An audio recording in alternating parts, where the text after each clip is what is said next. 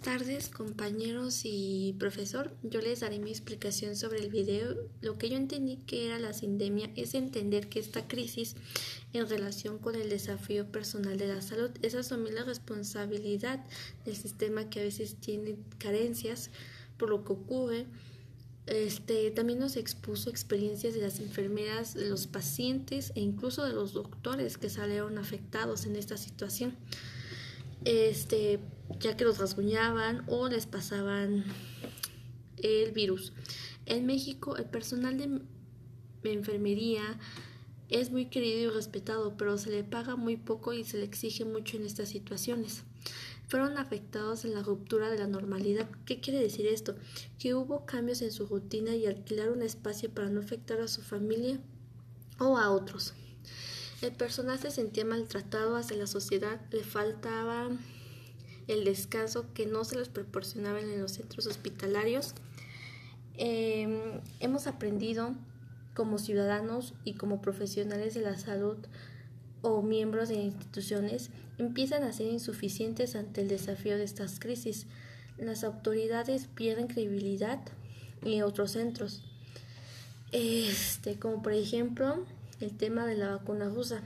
Por falta de protocolos, las autoridades han visto superadas, en muchos casos han sido engañados. Entonces termina viendo la gente noticias engañosas, oportunistas, fraudulentas ante esta ruptura. Mi pregunta sería, ¿cómo podemos adaptar nuestro cuerpo para una nueva percepción hacia la pandemia? ¿Serán los, los alcances del estudio de la conducta humana?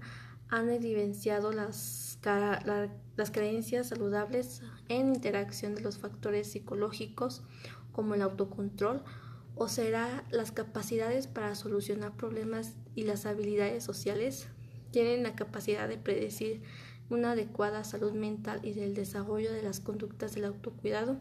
¿O será que las personas se, se desarrollan estrategias que les permitan enfrentar situaciones estresantes con eficacia? Suelen tener mejores niveles mentales o lo que de repente de manera positiva el estado de salud general o la adaptación y práctica de estilos de vida saludables. Y es yo investigué un poco más sobre la pandemia. El gobierno de México, en coordinación con la Secretaría de Salud, implementó una serie de medidas para prevenir y controlar los contagios en este país entre las cuales incluyeron las extensiones del periodo vacacional estudiantil y el confinamiento por la pandemia. La cronología de esta pandemia se inició el 28 de febrero de 2020, se confirmaron los primeros casos y en agosto se convirtió el mes con mayor número de contagios de COVID. En los informes del 15 de octubre del 2021, la Ciudad de México y el Estado de México encabezan los primeros lugares de nuevos casos de COVID y de fallecimiento. La conclusión de mi análisis será, no es posible vivir en una pandemia sin sentir temor. Los profesionales de salud mental ante esta situación también se han sentido con miedo, pasado por momentos de intranquilidad, frustración, incertidumbre, desesperanza. En otros momentos surgen sentimientos de esperanza, aceptación y comprensión.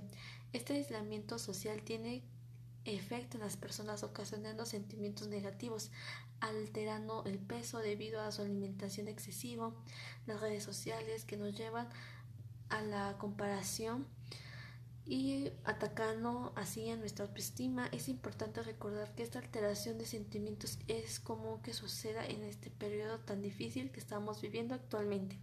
Y eso sería todo de mi parte.